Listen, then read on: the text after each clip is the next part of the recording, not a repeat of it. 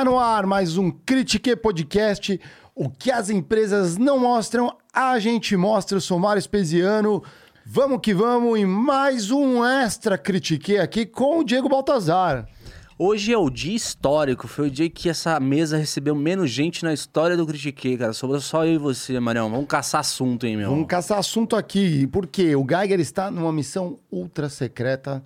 A gente adora missões ultra secretas, né? Pois é, mas no Extra acho que é a primeira vez, né? É tipo aquele e-mail super confidencial que ninguém pode saber. É, né? é aquele que não vai nem pro spam, velho. Vai direto pro High Importance. E eu lembro que é super importante, a galera aqui na live sempre ressalta que a gente tem que bater o ponto. Tô procurando os nossos pontos aqui. Ah, é. Pega um aleatório aí. Aleatório não, é o meu aqui, ó. É o meu nome aqui, ó. Que isso, bicho. É esse mesmo, ó. Já bateu ponto na vida já, Marião?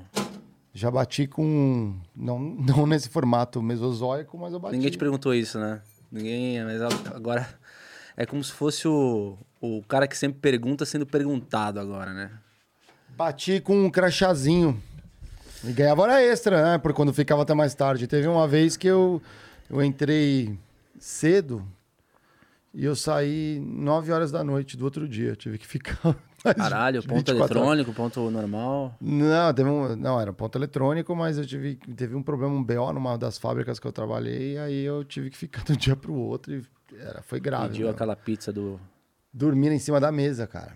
Caralho. a gente tirou, um, espalhou as coisas, tipo uma mesa assim, se, deitei pra poder Cara, vamos, vamos ter falar. dignidade. Vamos falar do que hoje, Diegão, pra galera Vamos falar aqui? com o nosso público, né, cara? Caçando assunto aqui pra ver qual o tema que a gente poderia falar com vocês, Nos galera. fizeram uma sugestão aí, esse assunto, né? Fizeram suge... Essa aqui veio uma sugestão que a gente recebeu e vamos tá, falar disso aí hoje. Por que não falar de dinheiro, cara? Lógico, né? Formas de ganhar dinheiro foi isso. Formas de ganhar dinheiro, né? Puta, às vezes você perguntando quais, quais são as formas possíveis de uma empresa ganhar dinheiro, né?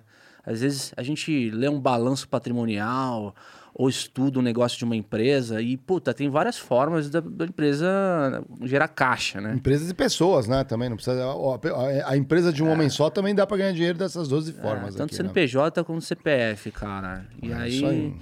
E aí, galera, a gente separou alguns conceitos que talvez a gente, de acordo com cada um que a gente vai falar aqui, a gente coloque exemplos, ou a gente fala de algumas situações. Se você também tem algum, alguma forma de. alguma lembrança, deixa no comentário aí, que depois a gente é, fala num outro episódio do, do, do Critique, ou mesmo em, em outro extra, né, Marião? É isso aí. Sem mais enrolações, vamos à primeira forma de ganhar dinheiro, que é o produto. Então você cria e vende um Que é com- item, não, um item tangível por um valor maior do que foi do custo de produzir aquele item. Sim. Que acompanhou a humanidade em toda a história, né? Diga-se de passagem, né? O produto é o que, na verdade, é uma commodity, né? Ou você pode Ou ser. não, não, você tem vários É, também pode tem ser um customizado, tem um produto customizado e tem o produto Benef- padronizado, né? É, você tem o. Gostei, você tem um na sua forma mais simples, mais comoditizada, e você tem os beneficiamentos, manufaturas, É. industrializações que podem acontecer nessas, em uma ou mais commodities, até chegar num produto final, É. como, por exemplo, essa maravilhosa bola de elásticos aqui do. Isso aqui é um, pro- é um Esse é um produto do Critique. É, Isso aqui é um produto old school do Critique, É cara. um produto, Nossa, desculpa, essa, bo- essa, esta nossa abelhinha de pelúcias aqui que nós vamos sortear em breve vai ser também é um produto, certo? É uma abelhinha caramelo do Critique também. Abelhinha ca- caramelo aqui, ó. Ah, Ah, pode, podemos dar o nome dá dela o de nome, caramelo. agora ganhou né? o nome aqui, ca- é, caramelo é. aqui. Então, assim, essa abelhinha, vamos lá, esta abelhinha é um produto. Ela é feita do quê?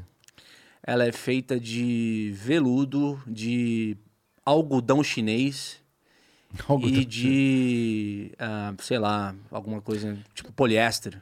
É, deve ter um produto assim, sintético, um produto natural. Foi bordada, então você vê que tem aqui uns aspectos, né? Ela foi trabalhada.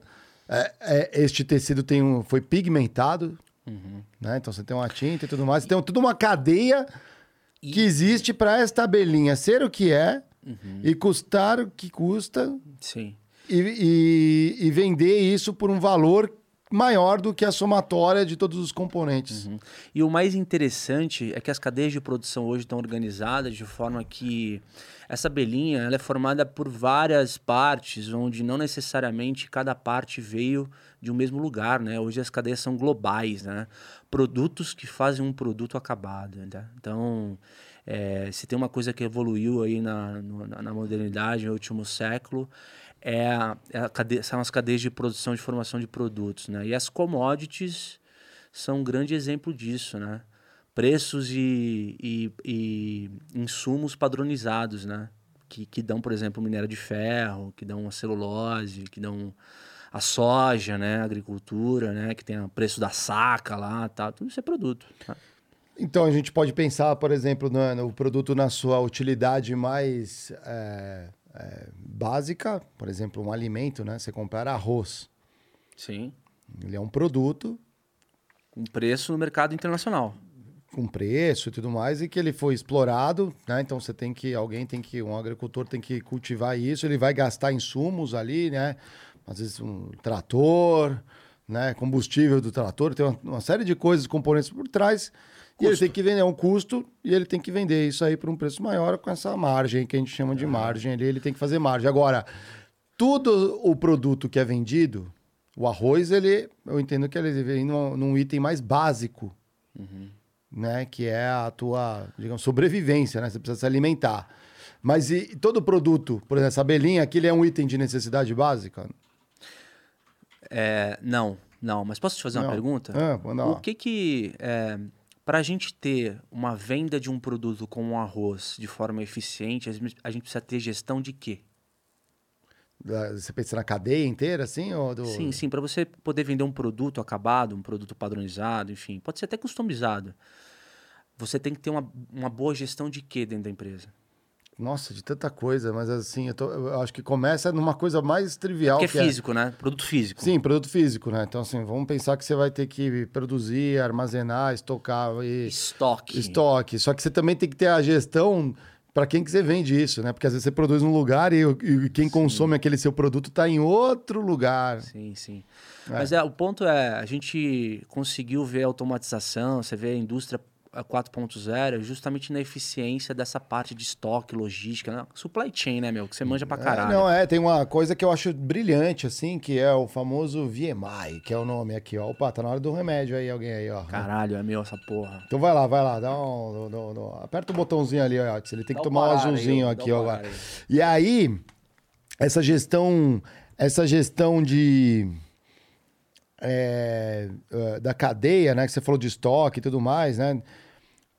A complexidade disso, né, que você falou no ambiente global, eu estava falando do VMI, é tão grande que algumas empresas elas juntam, se associam sistemicamente, uhum. eletronicamente, onde você consegue monitorar o estoque. Então, eu sou um fornecedor, por exemplo, desse produto aqui, não, né, um, uma bebida gaseificada, vamos chamar assim. Eu dou, eu, eu vendo para um, um mercado que eu tenho uma boa marca, tenho meu espaço de gôndola. Se eu consigo ver quando abaixa os níveis de estoque no mercado, já dispara, já já tem um pedido automático. Uhum. Né? Já está seguindo o, seu, o contrato que você fechou e tudo mais. Isso é bem moderno, sem dúvida. Muita empresa não faz isso. Às vezes até pela capacidade ou deficiência é, de, de informação mesmo, né? Musculatura Sim. investimento em sistema para poder fazer uma coisa dessa, que seria o melhor dos mundos, afinal de contas, quem não quer com o seu cliente ter uma relação tão íntima ao ponto dos sistemas estarem juntos. Sim, sim, e que você garante seu faturamento de acordo com o que ele vende. Então você sim. tem um interesse mútuo ali. Mas o produto, né? Eu penso, se, se a gente não fosse o crítico, a gente não falaria do lado B, tem um monte de produto inútil, certo? É um produto que não serve, não vai botar alimento na mesa, mas eu acho um barato, porque ele realiza uma satisfação das pessoas. Então vamos falar dar exemplos aqui. O spinner, que foi vendido há um tempo atrás, aqui, dois anos atrás, Virou uma febre mundial o spinner. Sabe-se lá Ah, porque aquele negócio de rodar na mão. É, um caralho. rolamento com um negócio de rodar na mão, mas teoricamente aquilo alivia o estresse. Tem um benefício, né? Alivia o estresse. Você. Então, cara, isso é um mistério. Eu não sei porque essas coisas hypam, né? E agora cara? tem o negócio da estourar a bolinha, né? Pois é, diz que é, dá uma sensação de paz nas É um crianças. fidget, como chamam, exatamente. Só que é um, é um produto que realmente, para alguém, pode ser útil. Mas para muita gente, eu olho e falo assim, Cara, que é mas inútil. eu, não- eu não, consigo entender, porque às vezes é, as crianças olham, olham aquilo no, no YouTube, certeza, no, em programa de influenciador, né? Mas é impressionante como uma molecada fica louca quando vai na barraquinha do camelô do tio com a mãe e fala, tipo, se não comprar, se joga no chão. É foda, é foda, cara. Não, então, mas aí ó, não é, não é útil, mas é por que, que ela quer? Porque existe um impulso de compra muito forte. Sim. Ela- aqui- alguém apresentou aquilo para essa pessoa, nesse caso para uma criança, talvez, e que ela fala assim, eu, o de- despertou o desejo de ter. Quero ter este produto. Então as empresas se preocupam quando tem um produto. Ela tem que pensar no- nesse desejo de aquisição, que pode ser por uma coisa muito básica do tipo, eu preciso me alimentar e vou escolher às vezes por preço, o que é mais barato e cai bem no meu orçamento. Ou não estou preocupado com o preço, vou comprar o spinner mais caro do mundo. Certo? A obra de arte que tem um valor, às vezes, emocional Sim. e vai botar o quadro na parede. Ponto. Mas é É. foda, Marião, porque o produto é, sempre foi a, a forma old school de se ganhar dinheiro, assim, né? Você não tinha ainda o conceito do, do, do, do serviço muito bem maturado na cabeça das pessoas. E isso passou a ser marca registrada no mundo moderno dos acumuladores, né, cara? Tipo, Nossa. a vontade de consumir, ela é extrema, mas até o momento que o cara leva aquela porra pra casa e ele perde a vontade, ele deixa de lado e aquela merda fica dentro de uma caixa. Todo mundo tem um quê de, acu- de acúmulo. É, Todo mundo tem um mínimo colecionador. Exato. O, o Raul já falava, né, cara? Puta, esses livros aqui só, só, só servem pra quem não sabe ler, entendeu? tipo, aqu- aqueles jornalistas que dão entrevista naquelas bibliotecas cheias de livro atrás. Pô, eu sabe? tenho Tipo, um tem- atrás, que eu, mas eu li tudo. Atrás de mim, não. Você já viu lá quando eu é, faço mas live você em tem casa? a então? sua estante ali que é, pô, é tranquilo, não é nada espalhafatoso. você Não, tem não, não é, mas é, assim, é, exatamente. Então, eu tenho, estão eu, eu deixo empilhados que eu preciso ler, essa pilha só aumenta, cara. Então, assim, é, e eu fico pensando, poxa, eu podia ler tanta coisa legal, eu fico lendo que o livro é um produto, né? Então, assim, por que que eu não... Por que que eu comprei tanto livro sobre empreendedorismo, empresa, análise, administração, todas essas coisas? Eu fico olhando assim, foi legal? Foi, aprendi um monte de coisa, aprendi. Nossa, mas Eu fico puto, porque às vezes eu tento lembrar de um livro e eu, não, eu esqueço, velho. Eu Falei, Pô, "Pô, tem eu li essa merda há três anos, não lembro de nada. e será que ele ainda está atualizado? Pois é, Tem pois isso é, ainda também, tem né? isso, ainda tem isso. Então, ou seja, às vezes o seu produto ele pode estar desatualizado, né? Você, não, você compraria, por exemplo, um disquete hoje? Não dá, né? Não, É. tem nem, com- não tem nem computador que aceita o disquetão lá. Só, só se for pra fazer uma casinha de três disquetes. Não, então é isso que é interessante. Então, e tem muita gente nesse momento com um produto que não está mais atual. Exato, cara. Por, Não isso que hoje, né? por isso que hoje o cara, para comprar um produto físico, ele precisa ter um, digamos, um- uma razão, um propósito adicional ou, é, do que simplesmente ter o produto. Porque, cara, ter o produto dentro de casa, ou, ou vai ser obsoleto, ou, cara, o cara tá marcando toca do ponto de vista financeiro, porque ele se colocar se colocar lado a lado é, a utiliza, a- o custo de ele utilizar, alugar um produto, por exemplo, do que ter, muitas vezes o caso financeiro não para de pé. Tipo, o cara é, ter a utilização, ele vai pagar por mês ali, ele, quando for ver, compensa muito mais do que ele comprar, investir uma grana ali upfront para ter o produto ele comprar. Upfront, pagando antecipado. Paga ali. antecipada, aí, puta, gourmet pra caralho, né? É, é essa foi, gourmetzinha. E tá assim bom. por diante, cara. Eu acho que não é mais tendência, não. Assim. É, legal, isso daí. Bom, galera, aqui deem ideias aí de produtos. Vamos falar produtos comuns aqui, esta calculadora. Tudo que tá à sua volta. Sim. A tua casa é um produto, o teu carro é um produto, o teu a moto é um produto, o teu, o que, que é mais um produto? Sal do Himalaia é um produto. Você é um produto quando você ouve, é, vê o YouTube. É, mas é de uma forma diferente que a gente pode falar aqui, né? De certa forma é isso, Se né? Mas- descer de graça, você é o produto, cara. É, Tem um, o produto não, é fisicamente, né? Tô falando do produto físico aí, né? Você Ué, que... você é quase liquefeito? Pô, teve uma Você é época. mas- vapor? Não, mas você falou uma coisa certa, né? Na época eh, não remota, né? Os escravos eram produtos, que absurdo. É. Seres humanos eram produtos. Pois é. físicos. Pois é. E pois você, é. Então você tinha um custo de capturar e vender. Que absurdo. Pois é. E aí você tem o. é, lá atrás, né? Você tinha um, por exemplo. Aí, é- aí entra no segundo ponto, que eu vou comentar já, que é são os serviços. Ah, vamos pro próximo então. Vamos Então, lá, o serviço, é o seguinte, ó, você presta um serviço ou um auxílio para alguém Sim. ou alguma empresa. E você cobra né, o valor, né? Você tem esse valor, você cobra pelo benefício gerado. Uhum. Então você gera um benefício.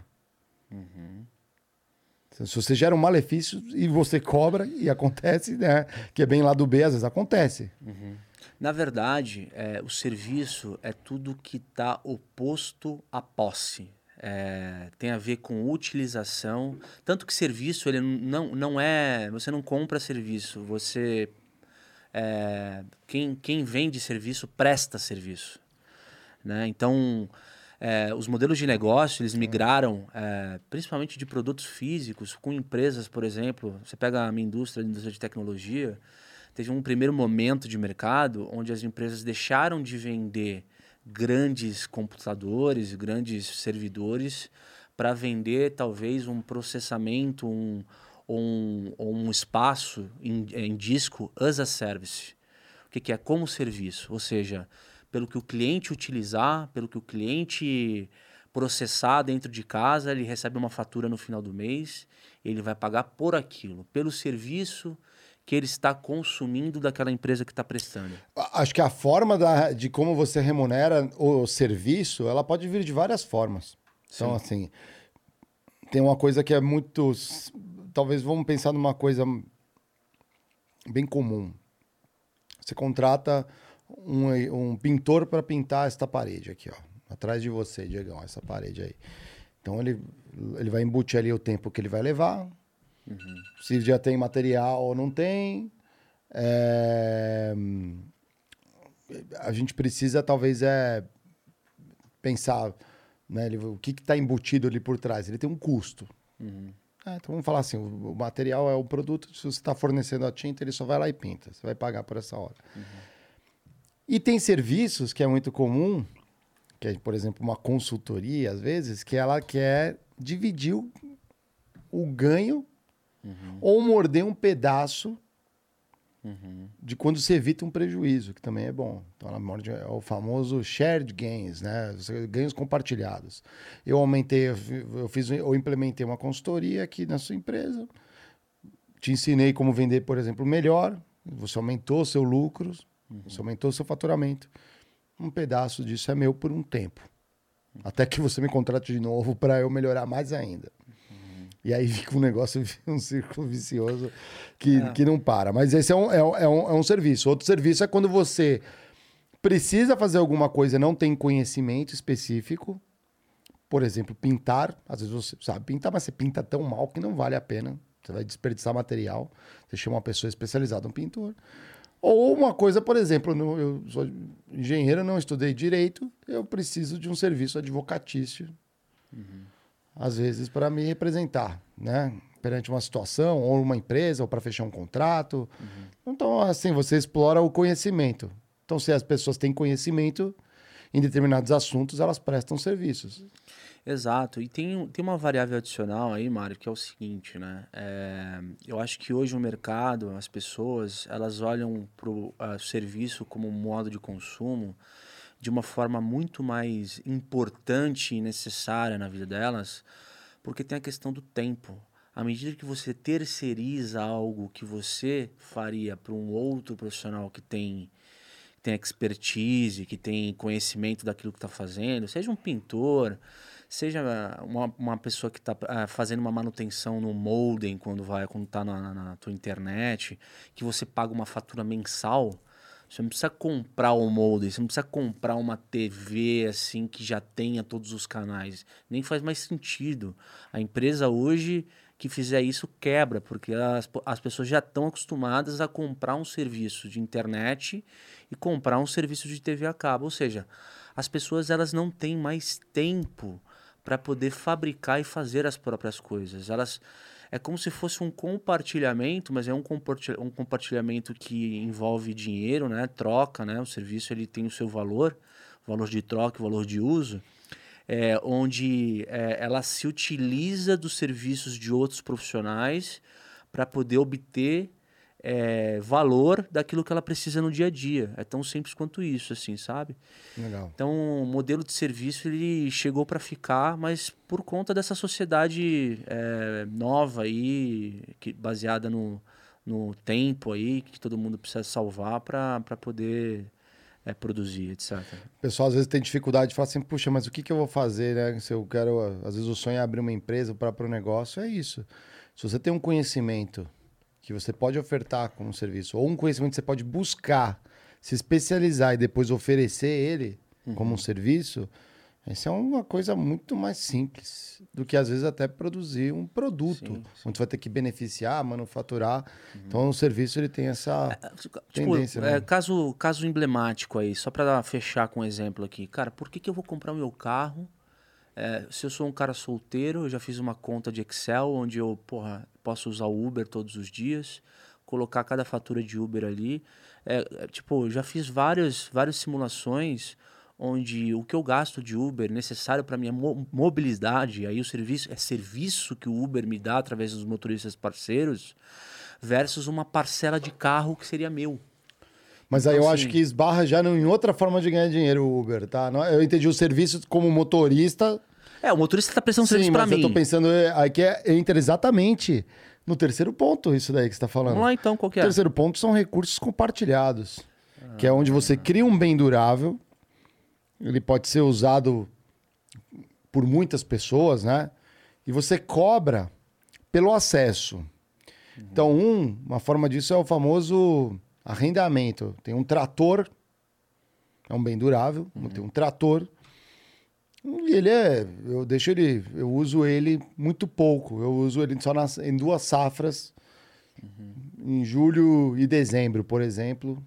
Sim. Só que os outros meses ele pode atender outras safras, em outras épocas, em outras fazendas. Então eu é. disponibilizo por um, por um valor esse bem durável.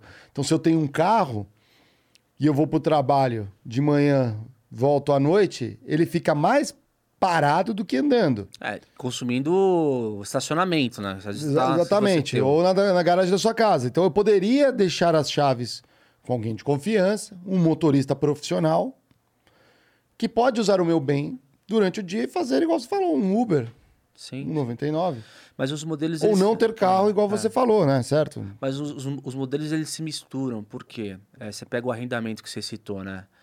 Quando a gente pega a tributação do leasing, é, você vê que tributa o ISS.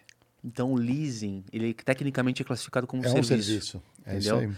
Então, assim, recursos compartilhados, ele também esbarra no modelo. É um modelo. É que aí você pode entrar em leasing é, operacional, que depois é, o bem fica com a... Ele é um modelo, ele é um modelo mais sofisticado de consumo de serviços. Mas, cara, vale completamente como um adicional. Mas... Tem mais ainda, assim, ó, se a gente pensar, por exemplo, um parque de diversões ele é um pouco disso. É um certo arrendamento. Você não vai sair andando com a roda gigante por aí, né? Uhum. Mas ele, alguém construiu, é um bem durável, e você vai lá, dá uma voltinha. Sim. Então não precisa ser algo que você realmente vai usar, igual eu falei do trator ou um carro que você pode pegar. Você tem, é, igual você falou, leasing, por exemplo, ali de computadores. Sim. Muito comum nas empresas, assim. O computador não é da empresa. Você contrata uma empresa que vai te gerar e ela vai sempre atualizando a tecnologia. Estragou um, põe um outro e. É sempre o conceito da utilização versus a posse, né? Essa questão do recurso compartilhado, existem empresas que são. são é, tem modelos de negócio é, fundados em economia circular, por exemplo, de logística reversa. Então, é, eu trabalho com isso, né? Então, são empresas que têm ativos arrendados a terceiros, só que depois que esses bens ficam obsoletos, esses, bem, esses bens retornam para a empresa e, e, e, essa empresa de arrendamento ela tem a opção de arrendar novamente um equipamento mais obsoleto, é, que são equipamentos usados, e, e propor o, o, cliente a seguinte proposta de valor. Você não precisa comprar, amigo, já que você está usando esse equipamento por uma função não tão crítica, você pode é, utilizar um equipamento usado que outro cliente já usou. Então, essa, essa questão de compartilhar recurso envolve também questão de logística reversa e de economia circular, na medida que você pode reaproveitar é, bens duráveis, como você falou. Com certeza, não, com certeza. Pega um ciclo de vida, né? Aí vendendo produto e tudo mais, ou qualquer modelo de produto, um carro. Você pega um carro, se você olhar na rua, você vê carro da década de 90, da década de 80. Ah, e 70 já é legal, né? Porque aí já é, virou um ícone. Aí, se o cara conservou, Sim. não tá todo aquele. O ferruginha, né? Tá legal. Então é, fica até legal. Mas então por isso que o bem durável tem essa é, característica, né? Isso é bem legal. Vamos falar do quarto item aqui? Manda ver. Assinatura. Você oferece um benefício que tem que ser de forma recorrente e você cobra da, da mesma forma isso do seu cliente, recorrentemente. É. Eu acho que a assinatura, cara, foi, é um modelo que está crescendo no mercado por conta das plataformas, tá ligado? Ho- Hoje você tem plataformas, e aí você pega os conceitos dos super apps, essas plataformas de, de criação de conteúdo, onde tipo, o core da empresa é geração de conteúdo para determinados temas, etc. E, aí- e- e o cliente ele paga uma, um, um, um valor mensal ali como forma de estar sempre atualizado a respeito eh, do conteúdo daquela, que aquela plataforma oferece. Por O exemplo, benefício é o conteúdo aí, certo? o benefício é o conteúdo. Então, por exemplo, você tem. Vamos, vamos falar, tem várias. O Netflix é uma assinatura, certo? Sim. Quando você, na, na década de 90, eh, assinava um jornal, ele vinha o entregador, jogava na tua casa, aquilo é uma assinatura. Sim, sim, sim. O vidro, que a janela quebrada tá, faz parte do, do combo, às vezes, ali. O leite era assim antigamente. Entregava leite deixava na Sim. porta, era uma assinatura. Eu sei que eu vou tomar dois lá, litros de leite minha família, eles deixavam, é uma assinatura. O clube não é uma assinatura? O clube é uma assinatura, cara. qual é o benefício? Você pode usar piscina, academia, jogar bola, não é? É, Às vezes o clube é de uma agremiação de bairro, ali tem uma quadrinha, tem um bar, né, um negócio social e você fecha, né? Algo exclusivo às vezes, né? Então, porque né, só quem é o, quem assina pode frequentar e, e gozar dos benefícios ali oferecidos. Sim, sim. Eu posso dar exemplos da minha vida pessoal do que eu consumo por assinatura. Por exemplo, né, a gente está falando de produtos físicos que podem ser assinatura. Como, por exemplo, semanalmente eu recebo uma cesta de legumes e verduras orgânicos Eu também. de uma fazenda. Aham, Eu assino. Eu também. Eu assino. É. Na verdade, são produtos, eu estou comprando produtos. Não deixa de ser um serviço, porque quem está me entregando é uma, uma É fazenda. uma que tá com- combinação, né? De é uma combinação de com- produto, serviço e assinatura. Então é muito louco isso, porque a assinatura é, envolve uma recorrência. É que é, envolve uma recorrência, exatamente. É interessante isso. Eu tô pensando se. É, porque é legal essa combinação de formas de ganhar dinheiro, né? A assinatura com o produto, né? Eu tenho gente que faz ter aquele de vinho, né? Que todo mês chega na sua casa uma caixa Também de vinhos, né? Assino, assino, assino o wine lá. E outra coisa, pro lado da empresa, se a empresa quer ser sustentável e crescer no modelo de assinatura, ela não pode necessariamente fazer o mais do mesmo, porque senão cansa o cliente. Então você pega um Netflix, né, que é uma exibidora. Cara, ela sempre vai estar em parceria com as produtoras para fazer coisa diferente e entregar para o público. Ela estuda muito bem o público dela, o que, que o público quer, cara. Tipo, a minha cesta de orgânicos. Cara, tem semana que vem berinjela, tem semana que vem um brócolis diferente, tem semana que vem uma, uma abóbora, cara. Tem, tem semana que vem um alho poró, assim, diferente. Então, eles variam o conteúdo das cestas, entendeu? Então, tipo, tem... Mas tem a ver com a safra, tem a ver com. Tem, né, tem, é, a tem. fruta da época, né? Uma coisa exato, assim. né? exato. Então, assim, a empresa precisa ter criatividade e saber envolver o público para manter essa recorrência. Esse é o ponto. É, legal. Que, tem algo mais que a gente pode explorar de assinatura dentro das empresas, assim, que. Tô pensando Não, aqui. por tem, exemplo, Tem, tem o você- lado B da assinatura, né? Quando você assina, né? Por exemplo, a academia, é uma assinatura, certo? É uma mistura de. Academia é uma, é uma mistura de assinatura com arrendamento, não é? Que você utiliza um bem físico, seria? É. Do ponto de vista de educação financeira, a assinatura ela pode ofender, cara. Por exemplo, eu fui, fazer o meu ah, DRE. ofensor do, é, do, do, meu. DRE, meu DRE ah. pessoal, né?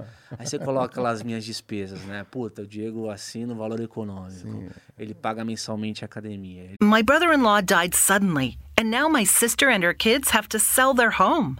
That's why I told my husband we could not put off getting life insurance any longer. An agent offered us a 10 year, $500,000 policy for nearly $50 a month. Then we called SelectQuote. SelectQuote found us identical coverage for only $19 a month, a savings of $369 a year. Whether you need a $500,000 policy or a $5 million policy, SelectQuote could save you more than 50% on term life insurance. For your free quote, go to selectquote.com. SelectQuote.com. That's selectquote.com. SelectQuote. We shop, you save. Full details on example policies at selectquote.com slash commercials. A wine, toma vinho. Aí, puta, cena cesta orgânica. Puta, Internet. Orgânico, tá usando? O vinho, é. tá tomando? A, academia, tá indo? Puta, não tô indo. Uhum. Mas tu continua cobrando.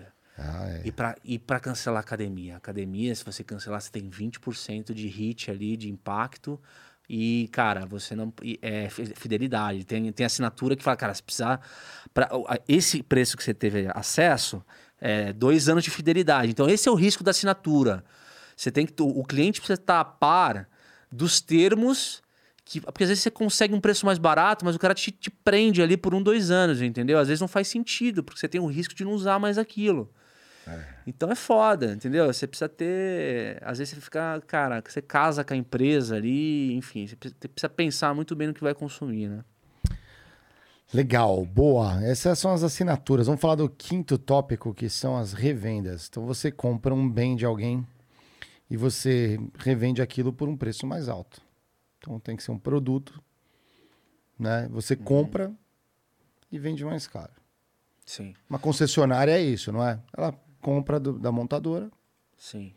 Mas eu, eu, eu, eu, gosto de pensar na perspectiva da montadora, porque a montadora tem que ter toda uma estratégia, um ecossistema de concessionárias de forma que consiga atender. Dá vazão para produção. Vazão produção. Ah, não, mas aí já é, isso a gente está pensando numa coisa realmente, é uma, é uma relação estruturada. É. Tem outra que é assim: você vai no Brás, aqui em São Paulo, você entra numa loja, compra um monte de calça jeans, volta para sua cidade, no interior você tem a sua lojinha de roupa e você revende. Sim. Então você compra de um atacadista, tem quantos mercadinhos de bairro não vai no atacadão? Compra, enche ali as gôndolas, então você revende nessa diferença ali você tem. Excelente. É. Mas é dá margem para você ter pontos interessantes de inteligência de mercado na medida que você quer expandir o seu negócio, né? Acho que essa questão de parcerias eu falo isso porque eu já trabalhei com parceiro de negócio e é foda, cara. Quando você consegue formar um ecossistema de negócio ali onde tem muita gente vendendo o teu produto, é, você começa a, a, ganhar mercado ali sem, sem precisar... Porque o que acontece? Quando uma empresa tem um bom ecossistema de negócio, de parceiros, ela também não precisa é, contratar muito funcionário de campo, assim. Se ela tem a revenda, cara, a revenda vai visitar, vai representar ela na ponta, entendeu? É, acontece muito isso no agro. No agro você tem. A revenda geralmente é que tem um relacionamento com os cooperativistas, com uhum. os fazendeiros. E não é, por exemplo, uma New Holland, uma, uma Caterpillar. É. Não é, é, é quem está vendendo para eles ali, entendeu? Então, esses caras, o core deles é ter um ecossistema fodido de negócio, entendeu? É. Dá para teoricamente, dá para revender tudo. Às vezes você descobre um um local onde você tem uma deficiência daquele produto ou um, ou um desejo de consumo de determinado produto, quem oferece aquele produto não atende ali, alguém vai lá e fala: opa, isso é muito antigo. Uhum. Né? Ali você tem a, a, a, quem, quem navegava até as Índias, de certa forma, estava revendendo. Sim. Entendeu? Então, assim, é um negócio muito. É muito é, é, a humanidade, a economia mundial cresceu na revenda. A revenda dos intermediários, né? É, é, Inclusive, a gente está passando. Às passa... vezes é pelo idioma, né? Pelo, um, eu falo os dois idiomas. Esse aqui não conversa com o outro, eu tô aqui no meio justamente para revender isso para ele, porque eu sei que ele precisa, eu sei que é que ele fornece. É isso aí. Exatamente. E às vezes em compras, que é a minha área, eu olho e eu penso, esta parte no meio do negócio me agrega qual valor? Pode ser assim mais simples, eu não falo esse idioma, ele vai lá e ele me ajuda. É isso. Pode ser uma coisa bem simples como essa. Mas se não agrega valor no meio da cadeia, aí olha, tá cheio. Tá, né? Tá cheio. Então ela não tem razão de existir. Então um bom comprador, às vezes ele olha e fala, mas por que, que eu tô comprando através disso? Qual o benefício que ele me traz? É uma consultoria técnica? É fazer acontecer? Se não tem... É.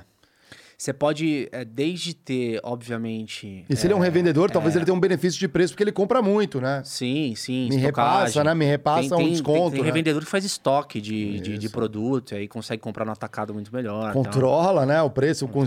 estoque, né? Mas, É. cara, por exemplo, é, você pode ter ativos ali de valor, tanto desde o network do cara no cliente, então o cara tem o domínio do cliente, então para o produtor é, é muito interessante ter aquela revenda, porque só aquela revenda consegue bater na porta de um C-level, entendeu? Dentro, lá da organização. Esse é o primeiro ponto. Segundo ponto é, de fato, ter é, o cara ser, é, puta, o cara ser o melhor na hora de dar consultoria de determinado produto. Ele é treinado pela, pela matriz, pelo, pela- pelo produtor, e ele consegue no cliente ter, é, agregar valor, inclusive com serviços próprios, é, alinhados com o que a, a produ- a- o, produtor lá, o, o- a- geralmente uma grande multi- multinacional já tem, e consegue fazer pacotes customizados para o cliente. Então é uma mistura de networking, de vender um serviço próprio, que não depende do produtor, com agregar serviços, como por exemplo uma manutenção de equipamento, é, que o cara, o cara revende, entendeu? Sim, ele revende o trator e ele já fornece o serviço. Pacotes do SLA. famoso aftermarket, né? Ele vai É. lá e ele continua ganhando dinheiro em cima da manutenção. Nossa, cara, isso é bem legal porque assim, É louco, né? às vezes é até uma armadilha. O cara tá louco para abrir uma indústria ou vou botar uma linha nessa fábrica. E aí ele fica refém de uma tecnologia de um cara que para você trocar aquilo, você já ensinou o mercado a consumir às vezes o produto de tal forma com tal embalagem, a gente falou de embalagem aqui uma vez. Você fica tão na mão daquela empresa por causa disso que, meu irmão, Sim. então, se você não avalia tudo isso antes, isso daí é fazer comprar bem, né? Quando você, você compra. E tem, tem a ver com isso daí. Sim. Vamos falar do sexto tópico aqui? Estamos na metade agora, hein? Ó. Bora, bicho. Mas tá rolando, né? Estamos conseguindo Tá aí, galera. bem. Vocês não concordam, concordam. Eu acho que tem alguma. Em algum momento eu acho que eu vou ter que ter. Vou Ah. passando os tópicos, eu acho que eu devo ter falado alguma besteira, eu vou me corrigir aqui. se Não, só- galera, se vocês tiverem exemplos aí, tipo, divide com a gente nos Divide comentários aí, aí. porque, porra, é sempre construtivo pra caralho a gente fazer reflexão aqui É.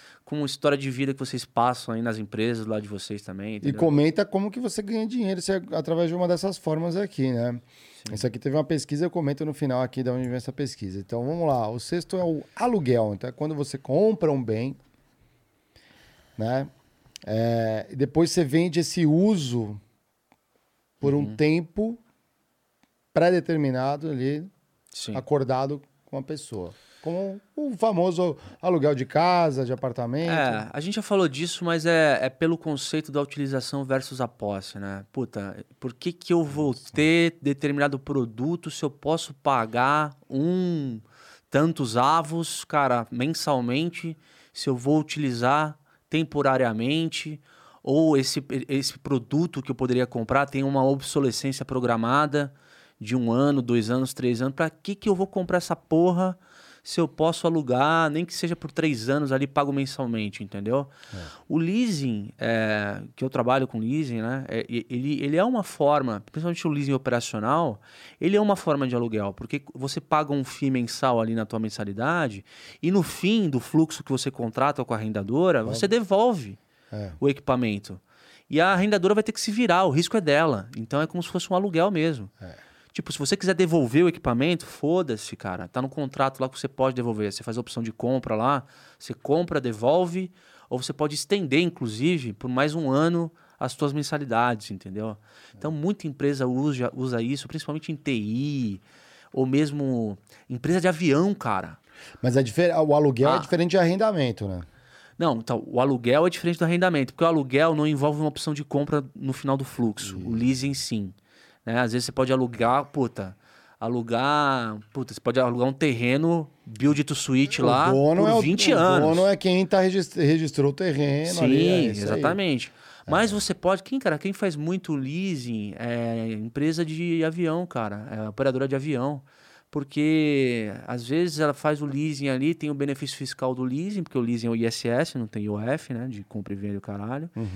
E ela paga uma mensalidade, ela paga uma mensalidade, e é um puta de um, de um alívio de fluxo de caixa, e faz leasing operacional, porque às vezes ela quer devolver a, a, a aeronave para comprar uma nova, depois de determinados é, 10 anos, enfim. Tem isso mesmo, é verdade. É verdade. As, as, as empresas alugam um escritório, às vezes aluga até as mobílias, Sim, sim. não é nada dela, né? Ah, aquele negócio. Baia, baia de... Baia, tudo, né? Todos os equipamentos, tudo já tá tudo pronto, né? Que são famosos escritórios inteligentes, tem isso. Sim. Que ah, não sei se fica no- na, na linha ali entre o arrendamento, porque é compartilhado, né? Você não tem aqueles escritórios compartilhados, né? Chega, ne- chega nessa. um pouco nesse, nessa linha. Mas o, o aluguel, né? é- Essa questão do tempo. Que é o combinado, né? Quanto tempo você fica com aquilo ali e- e devolve e tudo mais. Cara, caso E nas mesmas condições, né? Caso financeiro clássico do CPF que está no meio de uma carreira ou já tem um, um lastro de FGTS interessante para poder fazer uma conta de Excel ali, que você fala que você faz dois fluxos, né? Fala, caralho, vou comprar e financiar em 30 anos esse apartamento aqui, ou eu vou, ou vou entrar num aluguel aqui, ficar tantos anos, e aí depois eu dou uma. e eu vejo com calma. Às vezes o cara não quer se enfiar numa dívida de 30 anos, porque o cara não quer se prender a um ativo. Tem muito isso no mercado hoje. O cara prefere ter a comodidade de pagar um aluguel, ele paga por mês, ele mobília, mas quando ele quiser dar no pé, cara, se ele quiser mudar de cidade, transferir de trabalho, ele se manda, Ele tem velho mais liquidez, né? Ele não tá mais travado, ele liquidez, não não, tá se descapitaliza, né, cara? Tipo, tem gente que faz case financeiro de aluguel, é, pega um preço bom de aluguel e aplica o dinheiro que ele usaria para poder adquirir apartamento. E o cara consegue, é, tipo, às vezes rentabilizar o dinheiro que ele está aplicando melhor do que se ele tivesse pagando uma, uma parcela é, de, de apartamento, assim, sabe? Então, caso, às vezes o caso financeiro fica bom do aluguel versus a compra do apartamento, cara. É isso aí. Vamos falar do sétimo tópico, que é o agenciamento. Então você vende um bem ou serviço, né, que não é teu, não é você que faz isso, né? É, e você vende isso para outra parte. E sobre é, esta o valor de venda, você cobra um, um percentual, que é o famoso FII, a margenzinha sua, que você cobra em cima desse valor por agenciar. Então, agência, a palavra é o agente, né? Sim. É comum. Então, você pode pegar uma celebridade, ela tem um agente que põe ela num filme, Aham. né? Ele vai lá, intermedia essa relação. Ela tem um custo, ela é muito talentosa, ela é muito superstar, vale muito. O filme vai vender muito com ela, ele ganha. Porque ele cuida de tudo isso, daquela parte burocrática. E ele deixa ela fazer o que ela sabe, mas quer atuar, às vezes, uma grande Sim. estrela, não é? Ou a- gente, você vai agenciar um show, por exemplo, tem uma banda que toca, tem um, né, o público ali, né, que quer assistir e você agencia, tem que monta a estrutura, né, também a empresa que vai montar. Une o útil agradável ali, junta as partes e ganha um fim em cima do, do, do- business ali, né? Exatamente. E ali você tem um pouco nisso daí. O representante de vendas, ele é um pouco disso. Ele não revende, o representante de vendas. Já viu isso? Ele não revende. Ele não compra o produto e vende. Ele intermedia, ele presta um serviço, né? mas ele, que ele está intermediando aquilo ali, né? Ele está... É, é, nesse, nessa, no, no, no tópico passado que a gente falou sobre revenda, tem uma pessoa, tem uma figura adicional aí que é o influenciador, né? Não tô falando desse influenciador de conteúdo que a gente vê hoje na internet, não, mas é um cara que ele não. ele- às vezes ele não é nem um CNPJ, ele é um CPF. Mas ele é decisivo para que aquele negócio saia. Então, ele, porque ele, conhece o CIO, ele conhece o C-Level, quem vai tomar a decisão. O lobby. É, o lobby é o tipo de agenciamento. Exatamente. O lobby é agenciamento. Porque às vezes né? o cara, ele não Talvez tem. mais técnico, Ele né? não tem É. um conhecimento técnico, mas ele aproxima pessoas, entendeu? E que- quem tem a demanda e quem tem a oferta, às vezes precisa de um de um aperto de mão ali de um terceiro para poder sentar e conversar sobre o negócio. Eu acho que entendeu? às vezes a gente acaba agenciando uma galera que vem aqui no Critique aqui, né? Não acha? É, acho que a gente faz algumas faz coisas uma parecidas. pontezinha aqui, outra ali pra ajudar. Conectar pontos, né? O Conectar... público também, a gente conecta aí uma galera que tá precisando de ajuda aí com, às vezes, um convidado que- especial ali, que tem um conhecimento específico ali, a gente vira um agente. Sem cobrar nada também, né? Sim, Também tem isso só que pelo, a gente faz. Só pelo game. É, pra ajudar, meu. Galera que tá aqui com a gente tá fortalecendo, a gente ajuda isso aí. Esse é o agenciamento, né, cara? Tem o agenciamento ilícito agora, eu fiquei pensando, tem um monte, né? Tem, ilícito. Tudo, tudo isso tem lícito e ilícito, né? Você tem produto ilícito, tem serviço ilícito, tem aluguel ilícito, tem, tudo, tem, tem lícito e ilícito. É muito louco, né? As formas de ganhar dinheiro, né? Então, Vamos falar da, do oitavo ponto aqui, ó. Venda de atenção. Você consiga a atenção de um grupo de pessoas. Essas pessoas têm que ter características comuns, né? E depois você vende o acesso a essas pessoas para outra empresa. Ah. Isso aí você come. A gente tá comendo com farinha e arroz e feijão, né, velho? Porque, cara, essa, essa na verdade, é a, talvez o modelo de negócio, a forma de ganhar dinheiro mais é, emblemática, é, Dos últimos relevante dos últimos tempos. Por quê? Porque as atrações são muitas, cara. As atrações são muitas. E eu vou te falar, para você é, puxar a atenção de uma pessoa com o conteúdo que você gera. É... É só com conteúdo que você chama a atenção? Não, cara. É... Nas artes tem isso, certo? Teatro é isso. Tem, tem. Você... Cinema é isso. Tem, mas você tem a mescla de formas de ganhar dinheiro aí, né? Não é só Não, assim, sim, mas, mas o teatro é isso. ó. Alguém produz uma peça que tem Uhum. um, de- um artista com um determinado tema, Uhum. alguma coisa que muitas pessoas com mesmas características que se interessam ou pelo teatro ou pela É arte. que aí é específico, né? Por exemplo, quando E eu aí vou... você não, mas aí você vende esse acesso para uma outra empresa, que é a empresa, é a dona do teatro. Sim, sim, sim. Mas olha só. Não é a trupe, né? Aí, no caso, você, como um, um espectador, você está pagando por, pelo seu ingresso, que a gente vai falar em outro já. É. né? No caso, quando você vai ver um vídeo no YouTube, você tá, tá vendo de graça. Só que não é de graça, porque o produto é você. Sim, aí você está falando de uma coisa mais moderna aí, que é, são as É- redes É a sociais. minha atenção. É isso aí. O, meu- o produto é a minha atenção. É isso aí. Né? Você aí- comercializa com outra empresa ali, você está dando, Exato. você tá abrindo espaço para outra empresa anunciar. É mais ou menos assim. Você criou uma rua onde muitas pessoas vão passar. E nesta rua você coloca outdoor porque você pode, porque é sua rua. Só que esta rua não é uma rua física que está abaixo a regulamentação da cidade limpa. você, você uma rua que você pode botar outdoor do jeito que você quiser, por quanto tempo você quiser, na cara dessas pessoas que passam lá. E a- só que o interessante e diferente, talvez do que eu estava comentando, é que você cria uma coisa para chamar a atenção das pessoas, então você pode criar o conteúdo. Nas redes sociais, as pessoas criam conteúdo. É tem duas você figuras. Tem, então Tem você tem duas duas. Então você- as pessoas, aquilo é uma grande, digamos, uma grande figuras, na verdade. avenida com várias ruas, onde a pessoa, depois que entrou lá, ela pode ir para qualquer caminho e passando. É, porque tem três figuras, vamos lá. Então, pegando o seu exemplo. Na rua, eu tô passando porque eu quero passar por algum motivo. E, por- e qual é o motivo? Tem um monte de artista fazendo números diferentes na calçada. E eu tô na outra calçada. Tava eu no preciso- centrão vendo a galera eu jogando. preciso ver, eu preciso ver esses artistas. Só que, enquanto esses artistas fazem os números que eu gosto, em cima deles tem um outdoor. Sim. E o outdoor, e o outdoor tem um, é uma segunda figura que, na verdade, paga pro dono da rua. É isso aí, exatamente. E o dono da rua paga os artistas. Exatamente isso. Entendeu? É. Só que eu, cara, na verdade. Você é, não tá assistindo. o, o, tá- o dono da rua não pode pagar o artista e não pode receber do dono do outdoor se ele não tiver gente passando na rua. Claro. Que sou eu. Exatamente. Entendeu? Exatamente. Então, é um. É Na um... verdade, o dono do outdoor ali, não, quer dizer, quem coloca a propaganda outdoor, ele está interessado em saber a seguinte pergunta: quem passa nessa rua? Quantos passam nessa rua? Quando passam nessa rua? Por que passam nessa rua?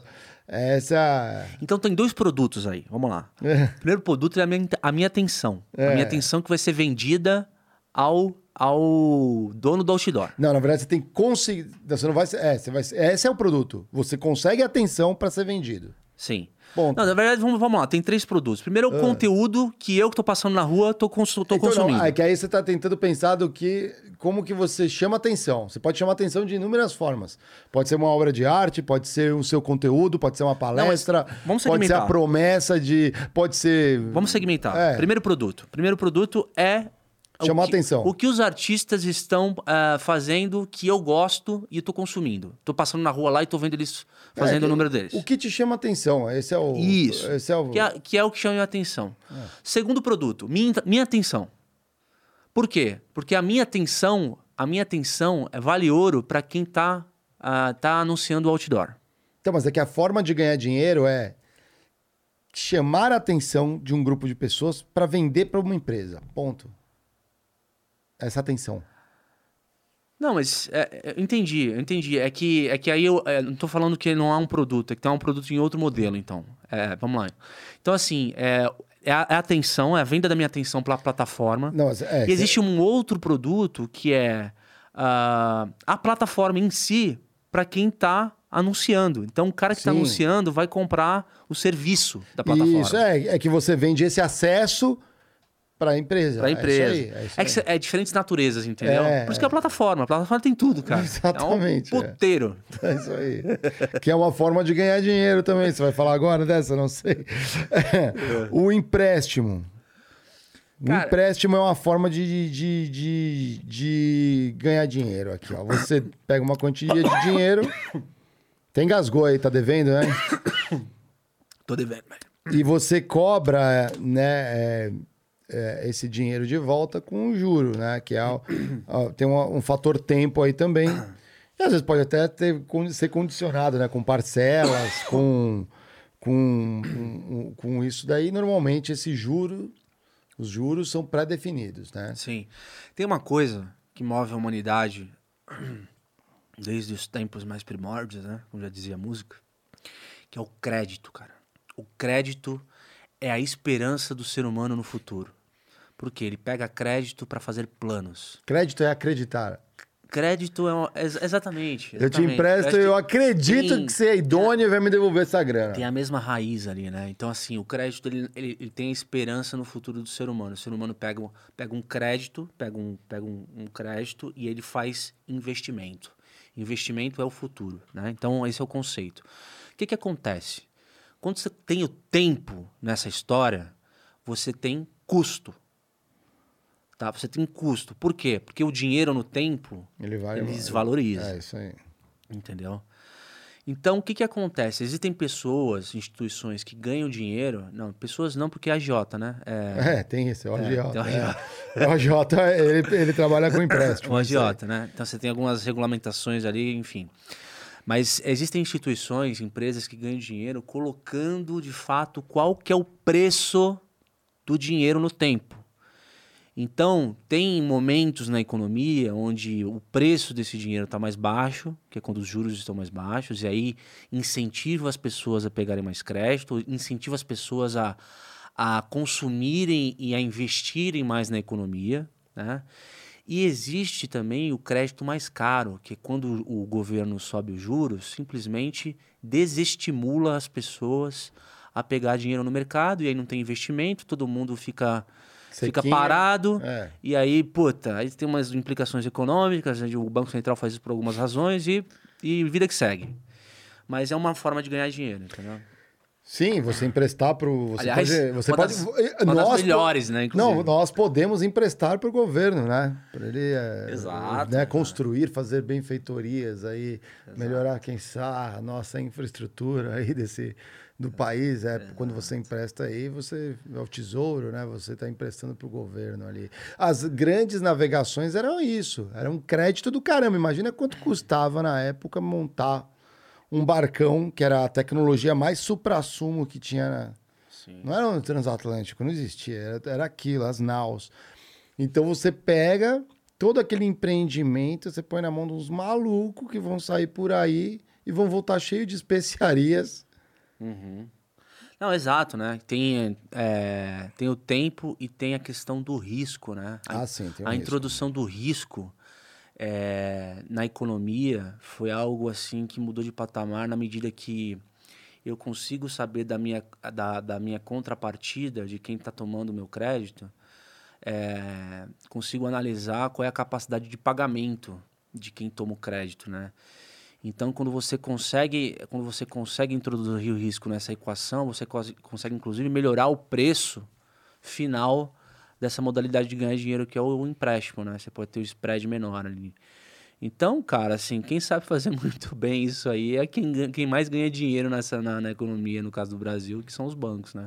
É, assumir o risco. É. Ele tem um monte de informação, os bancos, né? Ele sabe o comportamento das pessoas É. em determinadas situações. Não é à toa que os bancos hoje não são é, são mais empresas de tecnologia do que financeiras, né? Porque são Análise de empresas de é, dados incrível. né? movidas a dados, a análise preditiva. Então eles eles têm modelos absolutamente so- sofisticadíssimos de E esse é cruel, né? De certa forma, né? Então imagina que, por exemplo, eu- você vem a pedir empréstimo, eu sou o banco.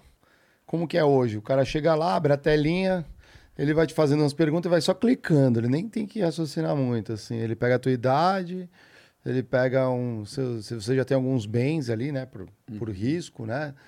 É quase uma hipoteca, praticamente, né? Hipoteca é um empréstimo, né? Se você é condicionado, né? Sim. Se você não me paga, eu pego os teus bens, tua casa. Claro, com garantia. não- Exatamente. Então, talvez até force o cara, pelo amor de Deus, esse negócio tem que dar certo, né? E você ignora. Então, às vezes, aí eu, e tem uma simples pergunta, né? O que, que você vai fazer com esse dinheiro? Eles, às vezes, eles nem olham isso. Eles vão olhar, ah, vou montar meu negócio. Ele nem olha. Ele vai, ele vai clicando e fala, não. E aí perde aquele fator humano. Então, por exemplo, digamos que você vai fazer uma casa de... Você vai vender croquete. No centro aqui da cidade. Beleza, você chega com a caixa, é uma receita da sua família, que tá há 200 anos na família. Uma delicinha de croquete, muito bom, não tem como dar errado. Se você oferece dentro do banco para as pessoas que estão na fila, aquilo passa na hora, todo mundo quer mais, quer repetir, quer pagar até mais do que você está proposto ali a, a cobrar, o que é um bom sinal. Mas a telinha do computador vai dizer que não, por outros fatores. Sim. Então, teoricamente, às vezes o banco não é o teu melhor parceiro por conta disso, porque ele vai olhar outros fatores e não realmente né, focado no teu produto e apostar junto com você. Ele não é um sócio. É por isso que a educação financeira é tão importante na vida das pessoas é, e mais especificamente na sociedade brasileira, né? Porque você tem tipos de crédito com custo de dinheiro absolutamente diferente, né? Você tem o crédito rotativo, que é caríssimo. Então você tem uma massa de gente, não é pouca no Brasil hoje, que deve no cartão de crédito e dever no cartão de crédito é você estar algemado, assim, é você simplesmente ser condenado a, a dever pro resto da sua vida se essa dívida se, é, se não, se não tiver capacidade de pagamento dessa dívida, porque é algo de três dígitos por ano, então, assim, é, é muita coisa mesmo. Você tem o crédito pessoal, que é um crédito muito caro ainda, mas é um crédito conta corrente, que é um cheque em branco, que você, o, o banco não necessariamente quer saber é, o que você vai fazer com o dinheiro. Você simplesmente toma o dinheiro ali na tua conta, mas ele é um, ele é um crédito é, um pouco mais, digamos, barato que o crédito do cartão de crédito, né? Porque o crédito do cartão de crédito tem a ver com imprudência. É o cara perder o dia e continuar gastando. O crédito pessoal, ele vai pedir para o banco. Então ele sabe que ele tem é, um crédito para pegar, então ele está se dispondo a pagar. Cara, eu Então, adoro. que eu- não, você- é, a palavra crédito é muito legal, né? Porque assim, é acreditar, né? Aquilo que a gente falou, crédito é acreditar. Olha só que interessante, né? Vamos pegar um aspecto interessante. A gente vai falar, a gente está falando de empréstimo. Se a gente não falar de BNDES nesse país, não, eu vou estar me esquivando aqui. Então você tem uma instituição do governo que empresta a um juro Sim. mais competitivo, né, que não vai te enforcar, tá muito competitivo por sinal, para você criar, né, e, e trazer benefícios sociais. É um banco de fomento. Um Perfeito. banco de fomento. Você vai trazer benefícios sociais, que é geração de emprego, desenvolvimento eh, eh, econômico, às vezes, de uma Criação de cidade, criação de riqueza. Ponto. Na prática, eu acho que é bastante questionável. Se a gente olhar, eu posso pegar qualquer empresa, eu trabalhei em muitas dessas. Então, olha só, vou dar um exemplo aqui. Se eu for leviano ou se eu errar, a galera me corrige aí, põe no comentário aqui no, no YouTube. Vamos pegar o exemplo Mambev, que é gigantesca aqui no Brasil. É a maior cervejaria disparado. Ela já tem uma condição econômica muito boa. Ela já tem um posicionamento de mercado muito bom. Ela expulsa a concorrência do mercado através de fidelizações. Uhum. Ela ajuda a abrir as biqueiras, que são os bares, né? Biqueira, a, a, a, a bica de chopp, né? Como que fala bica? É isso aí, né? Torneira. Torneira. As torneiras. Biqueira é outra coisa, agora que eu vi. Ela abre as torneiras por aí, então vai lá, dá a mesa, tudo mais. Não deixa o concorrente entrar. Uhum para você, talvez pensando meio com a cabeça do CAD, né, que é o Conselho de Defesa, Sim. né, do, de, econômica, né, assim, eu expulso o concorrente, seja, talvez não seja tão leal, mas todos fazem isso aí nas cervejarias, né, é bem comum. Então ela já tem uma condição privilegiada, bate de frente, ela aí ela toma um empréstimo para continuar expandindo, porque ela esse modelo de negócio uhum. deu muito certo. My brother-in-law died suddenly, and now my sister and her kids have to sell their home. That's why I told my husband we could not put off getting life insurance any longer. An agent offered us a 10 year, $500,000 policy for nearly $50 a month. Then we called SelectQuote. SelectQuote found us identical coverage for only $19 a month, a savings of $369 a year. Whether you need a $500,000 policy or a $5 million policy, Select Quote could save you more than 50% on term life insurance. For your free quote, go to selectquote.com. SelectQuote.com. That's selectquote.com. Select Quote. We shop, you save. Full details on example policies at selectquote.com slash commercials. E aí que interessante. Ela entra numa parceria E eu, inclusive, já negociei nesse nível dentro de empresa com o Estado. Então, no Brasil, conhecendo como funciona né, os estados, os desenvolvimentos entre estados, porque existe né, o, IN, o, o ICMS, por exemplo, né, que é um imposto. Tem estados que têm um ICMS mais caro, outros mais barato, para você incentivar a industrialização, trazer riquezas para aquele estado. Uhum. Então você pega já um estado que você negocia um benefício de instalação de uma fábrica, por exemplo, por 10 anos. Sim. Eu tomo um benefício de empréstimo do governo para me instalar, há um benefício muito bom, né? Porque Sim. é um juros pequeno, me instalo lá e ainda expulso os concorrentes. É fantástico o modelo. É, cara, esse assunto é ótimo. Eu acho que caberia um extra. Só para isso. Só para isso. Porque eu, vou, deixa eu dar um exemplo. É. Essa é uma das, das minhas críticas à famigerada política dos campeões nacionais é, estabelecida pelo PT no governo Lula. Tá? Por quê? Vamos lá. Ah. O meu problema não é, não é a iniciativa, o meu problema são os critérios. Quando você não tem os critérios claros para você fomentar determinada indústria vou vir a farra do boi. Eu vou dar um exemplo. A JBS, que é uma empresa que foi beneficiada aos montes, e a Odebrecht, que foi, uhum. foi beneficiada aos montes pelo, pelo BNDES. Pelo, pelo governo Lula, pelo BNDES, pegava dinheiro a 4% ao ano e tinha empresa que simplesmente não aplicava nos projetos que eram apresentados lá no BNDES, que eram objetos que, que, que, que eram. Ah, mas, o BNDES é, fiscaliza. Eu, eu, eu, a interação que eu tive com o BNDES pareceu séria. Tá? É, assim. Por experiência assim, própria, assim, não sei tudo. Né? Existem né? as... É que tem os níveis, né? Não, é que. É, é, existem as premissas, existem os projetos. Agora, a execução desse projeto, eu não sei se. Eu não sei quais são os termos dessa auditoria. O ponto é.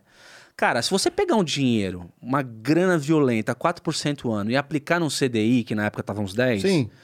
Mano, você tem um spread. Só spread já, você já faz um dinheiro. spread. Se você, seu dinheiro ficar no caixa, você, é. ele entra no teu caixa 4% ao ano. Aí vamos supor que você vai executar esse projeto em fases. Nossa. Ou seja, você vai, vai gastar aos poucos. Não, não, não, mas você tem contrapartidas. Ele, você, não é assim que funciona. Quando você... É, você tem que.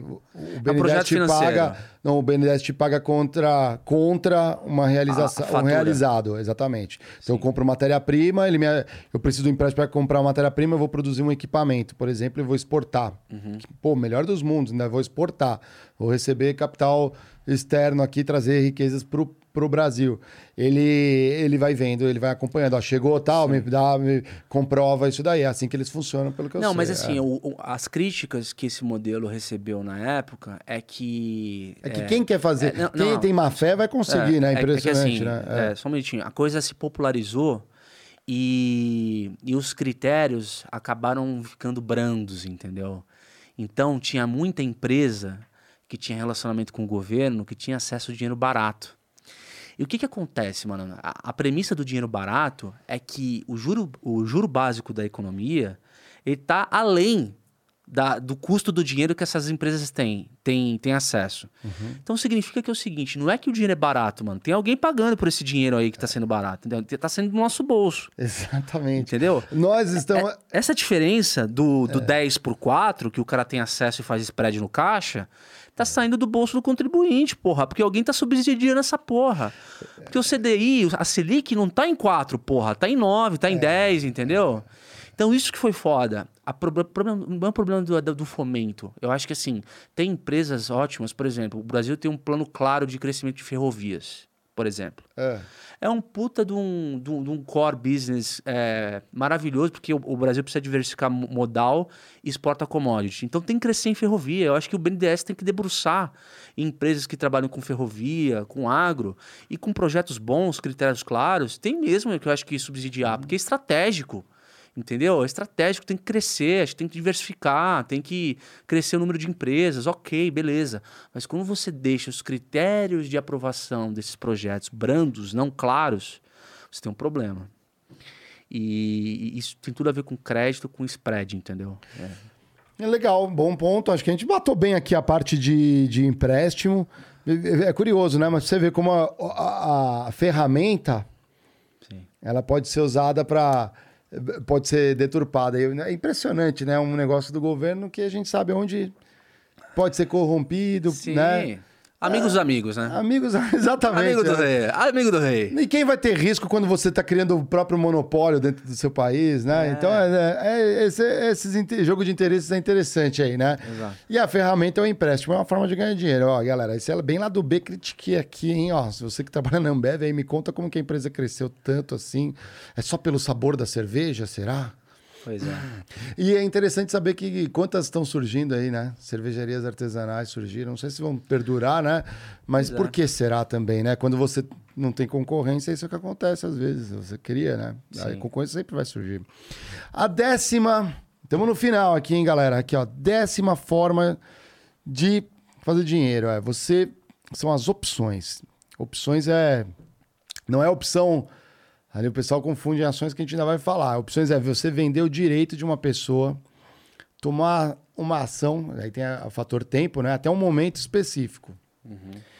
É, então, por exemplo, o ingresso de cinema, o ingresso do teatro, o ingresso do que eu falei lá atrás, do parque de diversões, um concerto, um show, esses são exemplos de opções, porque você tem aquilo na mão, aquilo vale alguma coisa. Você tem um valor, né? Sim. É um papel timbrado, não tem controle, mas é aqui, quando alguém recebe aquilo, fala: muito bem, você pode entrar e, e ver. Se você chegar atrasado, né, para a sessão de cinema, né, duas horas atrasado, você até pode entrar, você vai perder porque já vai ter passado, certo? Sim, sim.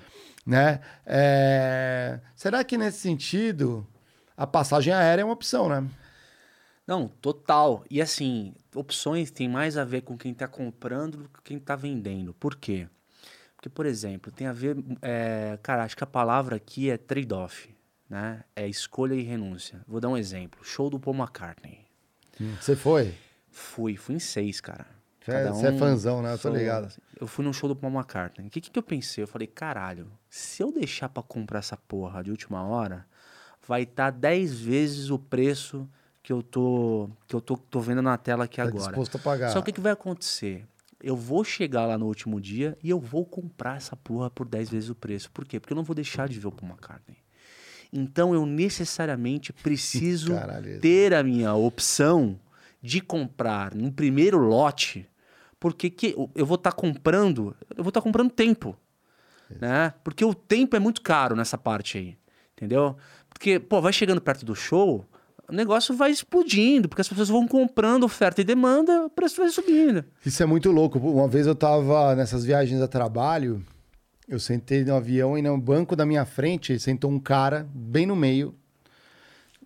E o avião começou a encher. Tinha, ele sentou bem no meio da, né, de três poltronas, assim, né? Na, na do meio, assim. E ele tava bem na minha frente. Do lado dele não tinha ninguém. E aí, alguma coisa desses aí, não sei o que, alguém chegou assim, eu posso sentar aqui? Ele falou, não. Ele tinha Caralho. comprado os lugares Puta, pra ficar mais à vontade. Pra ficar, sei lá, pra ficar mais, sei lá, provavelmente, espero que seja isso. Né? Ou, sei lá, meu, o cara tava nessa aí, você comprou Tem os dois. Ele falou, isso, não, tem, então, assim, o cara tá disposto a comprar os assentos do lado Sim. Pra não ficar. Geralmente são talvez obesos, né?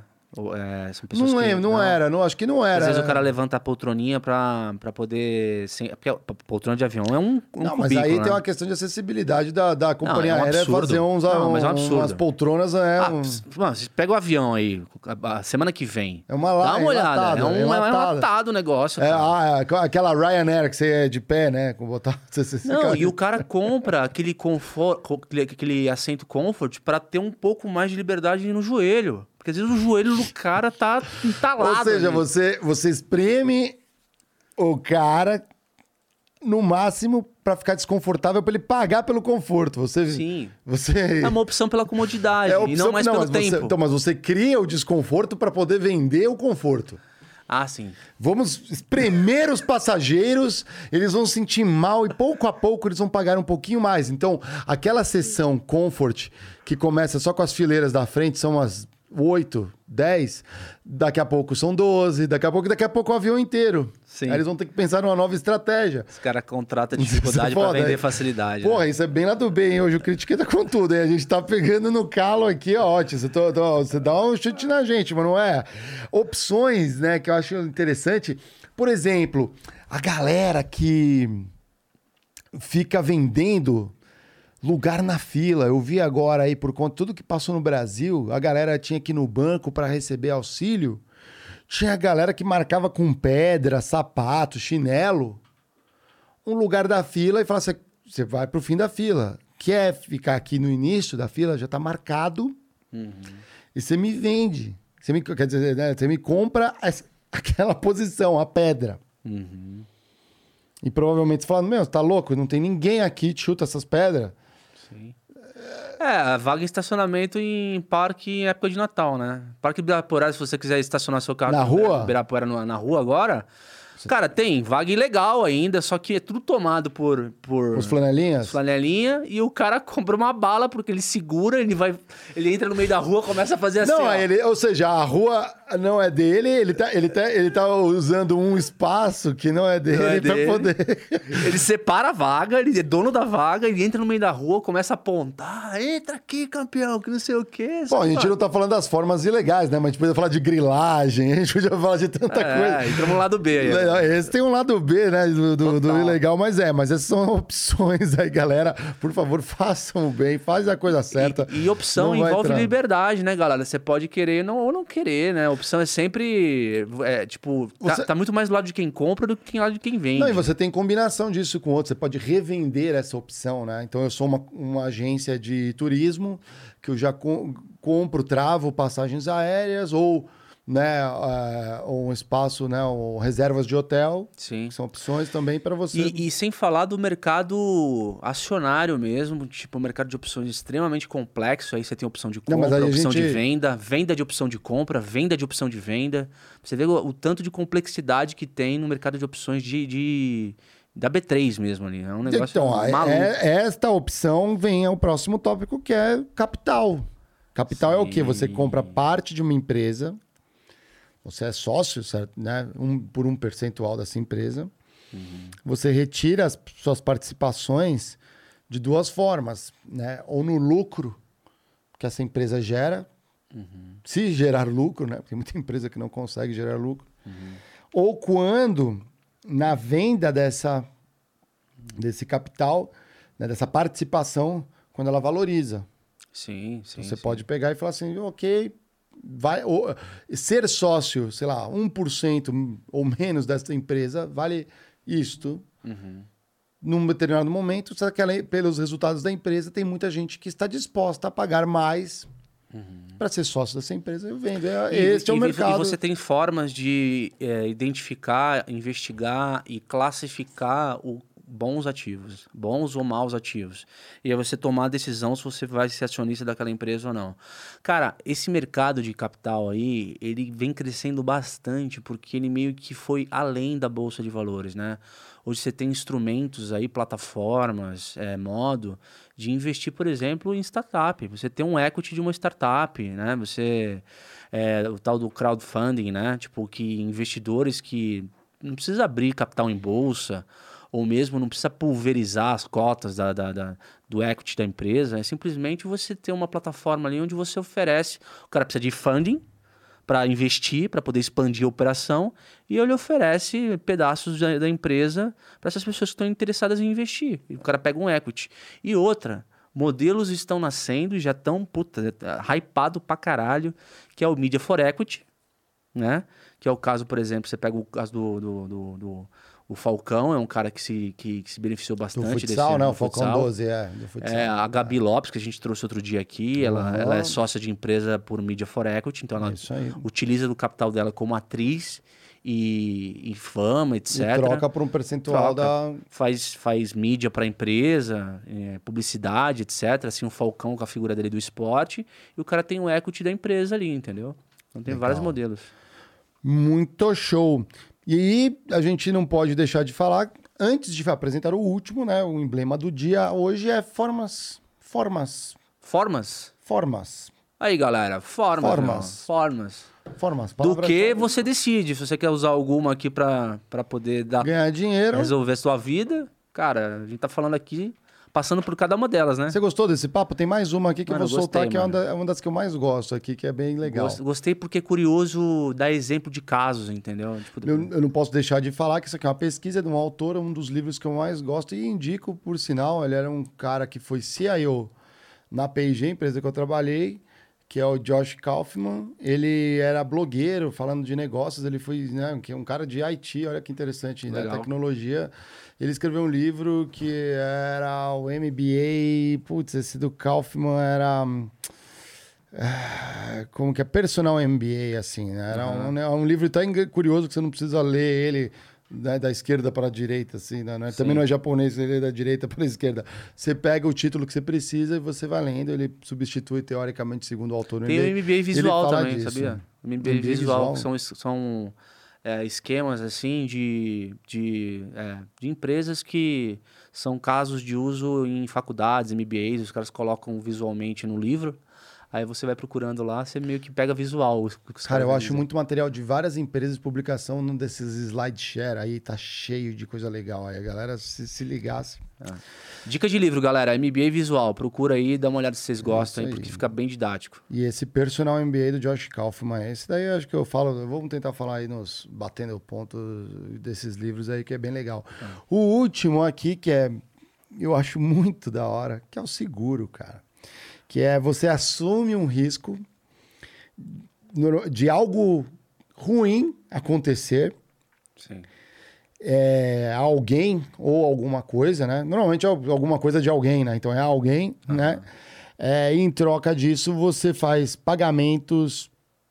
Quer dizer, em troca de pagamentos periódicos, né? Para você ter essa manutenção, né? De, de- desse risco, né? De assumir esse risco. É, e você paga pelo acontecimento se ele vier a se concretizar. Sim.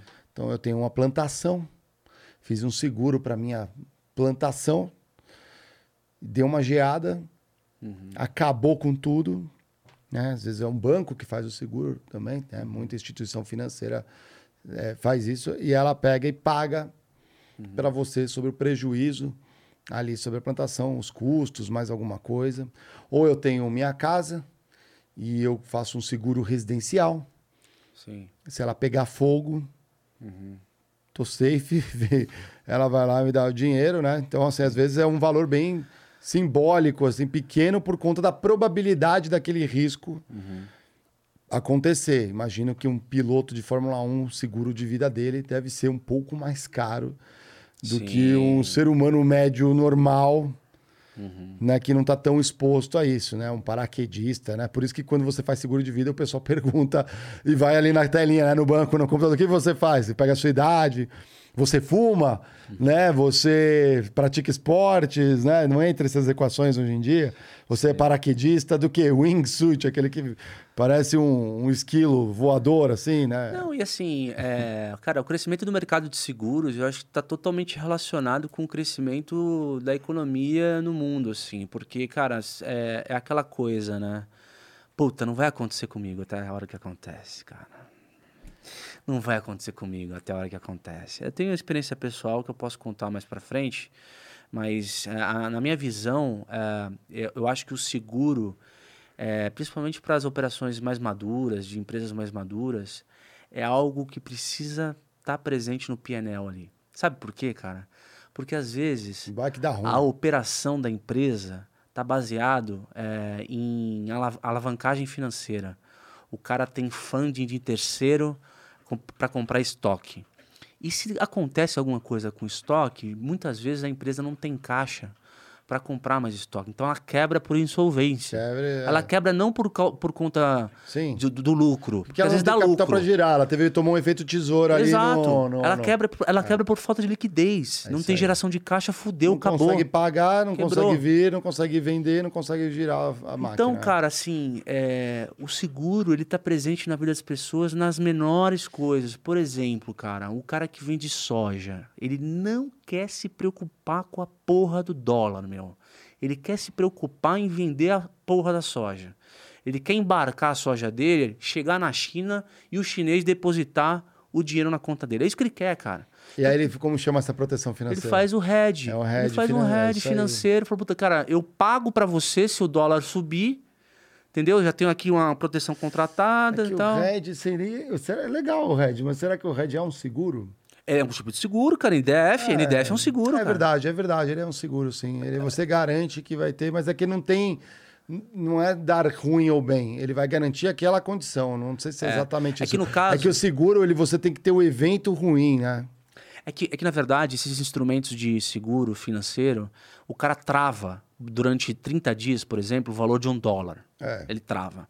E ele fala o seguinte: se o dólar cair, você recebe o dólar travado. É que ele assume, o banco, entre aspas, assume um risco, risco. só que ele põe o valor lá no caso do. Que é o FII. Exatamente. Não, ele, ele, ele, ele, é, ele aposta mais assertivamente, você vai pagar um negócio, mas você, vai, Exato. mas você dá previsibilidade financeira para a empresa para não ter que ficar acompanhando o dólar e ficar igual um Perfeito. maluco. Empresa que tem muita grana não faz hedge, que eu acho uma besteira tremenda, não faz. Eu acho que deveria. Cara, a empresa exportadora, é, eu acho que tem uma política de derivativos abs... puta, madura É, pra depende caralho. da estratégia dela, como posiciona, né? Às vezes deixar, deixar é, volante, Suzano né? da vida, meu ah, uma Deus, Suzano né? exporta papel, celulose, com certeza. Deve ter ali um head de derivativo que o cara deve comer com Ou farinha. se você isso aí, importa muito um, commodity, sei lá, minério, alguma coisa muito específica, você precisa ter assertividade na tua... Sabe por quê? Porque você vende em real, mano. Você vai comprar em dólar? Como assim? Não, mas mesmo que você importe e exporte, você também tem que ter. Tem que ter. Porque às vezes o dólar de que você comprou não é o mesmo que você está vendendo, né? Você tem um tempo de beneficiamento daquilo. Imagina que você produz um equipamento que você leva um ano para beneficiar aquilo, manufaturar aquilo. Ou, às vezes o dólar que você pegou um ano depois, se o seu presidente fala uma merda muito grande, ferrou. você- se você exporta, você se dá bem, mas se você vende no mercado interno. É muito lasca- complexo. Você quebra. Então, às vezes, o RED realmente é uma, é uma, uma proteção. Seria leviano se não falasse de uma coisa no seguro que é muito intrigante, muita gente não sabe, que é o resseguro. Então, às vezes, você tem uma operação tão grande, Sim. tão violenta, que não tem uma instituição financeira no mundo que vai olhar aquilo e falar assim: hum, tranquilo, eu faço o seguro. Meu irmão, às vezes a empresa é tão grande, é, pode ser um problema tão grande aquele seguro que ela pede ajuda a ou um grupo de outras instituições ou uma instituição maior financeira. Fala, não, eu banco atua com você, então você tem o resseguro. Se der ruim, eu vou me lascar, mas você me você aposta Não, isso quem, quem, Que não quem vai dar- exige, não é. é nem. É porque tem, tem Não, tem existem um- as regulações. Sim, é. tem, até- tem, uma- tem as reservas técnicas, né? Tipo, a- as, as seguradoras têm determinado tamanho, elas conseguem suportar o capital segurado até determinado valor, né? Isso aí quem determina não é cada seguradora, é a SUSEP, Aham. né? E aí, a partir do momento que você que você supera esse limite, não é que você não consegue fazer mais a operação, você se associa, você transfere parte do risco para um. É porque tem co-seguro também, né? Tem co-seguro Que é e tem a ressegura. E a- tem o O resseguro. seguro São é, dois. é o resse- é. O co-seguro é quando você divide com outra seguradora. E o, resse- o resseguro é quando você transfere o risco para uma resseguradora, né? Que tem normalmente mais. Que é a IRB. Mais é capitalizada, né, Que a gente poder- tem no mercado hoje aqui. Aí, ó, que interessante. E é interessante, às vezes, a análise da empresa em abrir mão do seguro também. Eu já vi, eu já, inclusive, já propus isso em várias empresas. Assim, eu olhava quanto era o componente de custo do seguro. Então eu pegava um dado estatístico e falava assim, sei lá, eu tenho uma frota enorme ali, vai, 3 mil veículos, uma transportadora. E aí eu pego assim, eu faço seguro para todo, parece uma coisa assim, ah, vou fazer seguro para os veículos, legal, para as carretas e tudo mais, né? Tem muito, rouba muito caminhão, né? Rouba muita carreta, né? Mas não é o seguro do produto, tá? O seguro do, do, do ativo. Aí você olha e você pergunta assim, ah, quantas batem e dá perda total no ano? Quantos acidentes que envolvem terceiros? Quanto, aquela coisa. Às vezes você pode falar assim, não, só quero seguro contra terceiros, não quero contra... Ah, sim. Você pode, você Empatia. pode inclusive tomar esse tipo de decisão. E você olha e você fala e você faz é, essa proposta, fala não vou ter seguro para nada. Se eu se capotar a carreta perdeu, ainda assim não tem problema porque já está no, no business case, né? Já está na, já, já, já tá na, na premissa. Mas não dá para esquecer é, que nessa linha também, né, de, de não fazer o seguro, você também assume os riscos. Então, uma forma de trabalhar é tentar minimizar esse risco. Então, nesse caso ali, ó, tem uma transportadora, tem vários caminhões circulando pelo Brasil, é, Brasil afora. E aí, em vez de eu, não é só deixar de ter o seguro, eu tiro, elimino o seguro, mas uma, eu invisto uma parte de dinheiro, por exemplo, em educação no trânsito para os motoristas que ao ter mais consciência, ao falar mais sobre o assunto, ao eu monitorar ele, eu posso instalar né, câmera, né, monitorando o motorista, pode fazer isso, as transportadoras fazem, tem uma série de, né, tem o tacógrafo, né, tem um monte de coisa ali para ver o perfil do motorista. Mitiga, né? E é exatamente, aí, então você vai, você trabalha na redução do risco. E talvez ao mostrar isso até para uma seguradora, você fica com um seguro mais competitivo, né? Então assim você ao ponto de valer a pena, não vale a pena fazer o seguro. E aí, Mariel, assim, cabe. é, pegando um outro ponto aqui que você acabou de trazer, é, eu deixo uma mensagem para o nosso público, porque nós, enquanto trabalhamos, nós somos uma espécie de empresa, né? A diferença é que a gente não tem CNPJ, a gente, é uma, a gente tem um CPF, né?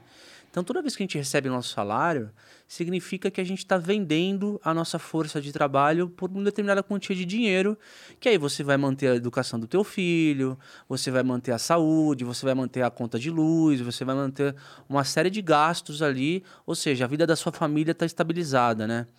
E o seguro, cara, é, assim como funciona para a empresa, ela precisa, é, com um conceito de educação financeira, funcionar para você também.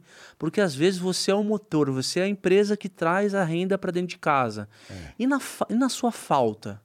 E na falta, por exemplo, por doença, ou mesmo se acontecer alguma coisa para você, tipo, o que aconteceria com a sua família, né? Com a sua esposa que fica em casa cuidando do seu filho, e o seu filho hoje que está estudando num colégio particular, ou, ou, ou enfim, é, fazendo outras coisas que é, por conta da condição de vida que você dá para ele, entendeu? Então, esses seguros de pessoa física, como o seguro de vida, o seguro saúde, eles são sim, cara, instrumentos de estabilidade e de educação financeira para todos nós que somos frágeis. Somos pessoas que estão sujeitos a Qualquer coisa, cara. A gente pode sair aqui amanhã, porra, atravessar a rua, acontecer um acidente. E a gente precisa pensar em quem está do nosso lado, da nossa família, a nossa mãe, a nossa mãe, nossos pais, nossa, nossa esposa, nossos filhos que ficam se acontecer alguma coisa. Então, cônjuges, é. e- e- o seguro ele é um aliado e ele é um diferencial quando a gente pensa nessa, nessa perspectiva aí, galera. Então fica uma mensagem. É, é isso aí, né? E o duro é assim, né? Tem que, se você às vezes não consegue nem botar a comida no prato, fazer o seguro é um luxo, né? Sim, não, tanto, tanto tem metodologia, né? Muita gente faz seguro de vida para poder ter acesso. Para quem tem muito dinheiro, por exemplo, é, o seguro de vida ele é um- uma quantia que você, tua família tem uma disponibilidade. Olha só que louco. É. Porque quando você morre, é, tem, tem que fazer inventário, né, mano? Puta, é isso mesmo. Você não consegue ter acesso ao, dinheiro que você que tinha com Não, a tua senha no- banco ali. Não, Não, esquece. O banco não vai dar grana pra, pra, sua, pra, sua, pra sua mulher, entendeu? É. Então a sua mulher vai ter acesso a um dinheiro imediato, que é um dinheiro que os caras dimensionam que é exatamente a quantia que você precisa pra fazer o inventário do teu patrimônio. Então, assim, cara, é óbvio, você tá certo, na medida que para as pessoas que não têm dinheiro, tipo, não, faz sentido você ter seguro do que você. é, mas para quem tem dinheiro, tem patrimônio, cara, só de você ter esse dinheiro disponibilizado para você ah, fazer o inventário do teu patrimônio que vai ficar, cara, isso para quem fica é assim, é, é, é um ato, assim, é um ato de amor, velho. É um ato de. É E- um ato de solidariedade, de empatia, cara, é foda. É bem legal. E não podemos esquecer também o, como a combinação de todas essas formas de ganhar dinheiro são interessantes para explorar. Então, por exemplo, Sim. o cara do seguro, às vezes você tem um agente, né? você tem o corretor, Sim. ah, você tem o perito. Tem até empresa que. Você tem, então, então, você tem o perito que vai lá para avaliar né, o risco. Aham. Né? Ou se dá ruim, né? Se pegou fogo no galpão. Tem o perito que vai ver se não foi, né? Porque né, a gente tem sempre o lado B, né? Aham. né? Ah, esse estoque não vai vender. Ixi, comprou uma matéria-prima, produzimos errado. Será que tem empresa que já fez isso? Será? Olhou aquele estoque cheio de produto que não tem nem como vender. Ai, ai É. que pena se pegasse fogo isso aqui, né? Sim. Ai, um circuito elétrico falhou, né? Nossa, tem, tem cheio Cara, de mas malandro nessa tem, daí. tem tipos de seguros, assim, parciais que. The Popeyes Big Box is back, y'all. It's available for pickup, but I should warn you this isn't something you're gonna wanna pick up with one hand. This big box comes with your choice of two pieces of signature chicken or three tenders with two regular sides and a biscuit. So use two hands and lift with your legs because the big box is big. And at just $7, it's a big deal. Upcharge applies to breast substitution and premium products. Tax extra. Price and participation vary. que, é, empresas, por exemplo, se queima o estoque, eu garanto a receita de dois meses pra você. Tem, tem, Esses tudo termos tem. assim, entendeu? É, Tem. normalmente, normalmente aí se, se a empresa de seguro outra, melhores esperta, ela esforços, faz né? inspeção, ela põe um monte de coisa ali É. e várias condições. Exato. E o dinheiro também não vem de uma hora para outra, vai passar um É porque o seguro é um modelo de negócio que, cara, premissa, acordo de vontades e integridade entre as partes. Essa é a premissa. Supõe-se que você que quer contratar um seguro de mim, de, de mim que sou segurador e vou segurar o, teu, o, teu, o teu bem ou tua, tua, enfim, teu capital, você tem integridade e você, é, você, tá, é, você tem veracidade naquilo que você está declarando para mim. Então, se eu encontrar qualquer coisa que difere desse contrato que eu estou assinando com você, que é um acordo de integridade, é, significa que eu não tenho mais obrigação, cara, de te segurar. É então, aí. é aí que entra a auditoria. E aí tem uma coisa muito legal que em várias empresas é. Porque alguns indicadores existem, né? Um, um indicador muito famoso é acidente no trabalho. Número de acidentes, incidentes, quase acidentes, aquela coisa toda. Nossa, a empresa está preocupada. Muitas eu entendo que sim, né? né? Que seus funcionários estão bem, estão com saúde, estão com, estão com vida, né? né? Estão vivos, né? Para poder trabalhar. De certa forma, sim. É... Mas tem muita empresa que aquilo ali, e a perseguição e a obsessão desse número, não está muito ali na, sobre olhando o ponto de vista do funcionário. Está olhando o ponto de vista do valor de seguro. Porque aquilo é um componente tão grave e pesa tanto no valor da apólice, Sim. Por isso que ela persegue, contrata os melhores profissionais de segurança do trabalho, faz treinamento. Porque no final do dia é um número. É. Tem quem vista a câmera. Pode ser a combinação dos dois, é ideal, claro. Vamos unir útil agradável. Aquilo gera valor para o produto final? Não, um seguro não gera valor para o produto ou serviço que você está vendendo. Mas é, ela pode impactar bastante o custo daquilo, se você não. Claro, claro, mas assim, o seguro é o seguro, o seguro para quem é, quer fazer um planejamento prudente e quer evitar um crash na operação assim de uma hora para outra, ter problemas de liquidez, cara, você precisa colocar no PNL ali, fazer, nem que seja algo entre cai lá, entendeu? Tipo, tem, que ter, tem, que ter. Tem que ter, se, se, se não quiser correr risco ali, né? Ou, ou se proteger do risco, né? Cara, a gente falou 12 tópicos aqui, tem outras formas. Aqui a gente não falou de, sei lá, aposta. Se eu for num cassino e joga um dinheiro ali na roleta, isso é uma forma de ganhar dinheiro? Cara, é. Fala aí, Otis, Eu acho você que tem que- opção, né? Faltou, É uma opção, eu acho que é opção, Opção. isso. Faltou o modo do momento, né? Qual que é? Joguinhos NFT. Não, mas, por exemplo, mine- mineirar dinheiro, né? Bitcoin, por exemplo, mineirar, Minerar dinheiro. ouro. Pode Então, também. Não, minerar ouro é produto. Sim. Você está extraindo o produto, mas minerar um Bitcoin ali, ou uma moeda, um Ethereum, você está transformando, de certa forma, convertendo energia elétrica num produto de maior valor. Você tá validando a transação. Você tá fazendo um cartório. Então, você está fazendo cartório, e o cartório é o quê? Um serviço, certo? De autenticação. Ah. Você só é mais um num... É treta esse, hein? Eu uma não, coisa não meio se eu- bizarra, né? Não Mas- sei se encaixa exatamente nisso, mas é isso. Você está você tá, você tá prestando um serviço, mas Fica pra que- galera aí, ela fa- fala nos comentários. Fala aí. É, galera, a galera É, sugere aí, galera, se você acha Que que, tem, tá faltando mais alguma Essa questão do NFT é bem interessante, né? Talvez ele não é um produto tangível, mas é um produto digital, né? Então seria uma subdivisão da, da categoria de produtos. Num dos tópicos que a gente falou, né? A gente falou sobre vender atenção e deixar disponível para uma empresa, né? Eu conheço um cara que não faz nada no trabalho, ele fica paradinho, ele ficava. Ele era um senhorzinho que estava perto de se aposentar, ele era como um guru espiritual. Então as pessoas iam lá conversar com ele e tal, ele estava ali no computadorzinho, fazendo. Ele é o tiozinho da balinha. Bom dia. É, mais ou menos isso. Ele ficava ali e tal, ali ele, ele dá. Ele, então, assim, ele comercializa, ele vendia a sua atenção dentro, chamava a atenção, porque a galera ia nele. E ele oferecia isso pra empresa ali. Essas pessoas ali estão trabalhando, deixa o clima legal, ali não faz Sim, nada, tá lá. sim, sim, sim. Essa é uma forma, não sei se é muito legal para digitar muitos desses nas empresas aí. Mas se ele ajuda lá e dá uma moral na galera e vende mais, por que não? Comenta aí, galera, aí que vocês acharam. Outras ideias para extras aí, por favor, sigam a gente, dá aquele like. Se inscreve no canal, se você ainda não tá inscrito, pô, fortalece pra gente trazer esses conteúdos para você, senão não tem como. É isso aí, É isso aí, passamos por tudo, né? Passamos aí, põe uma, uma liga nesse elástico aqui, como se fosse uma ter décima terceira forma de ganhar dinheiro Bora. que é, é adicionando elástico nessa bola, que é um produto com serviço, com arrendamento. A gente pode arrendar essa bola, a gente pode alugar ela. Eu acho, inclusive, que. Vamos alugar o Watts? Hum. Você topa alugar o Watts assim, ó?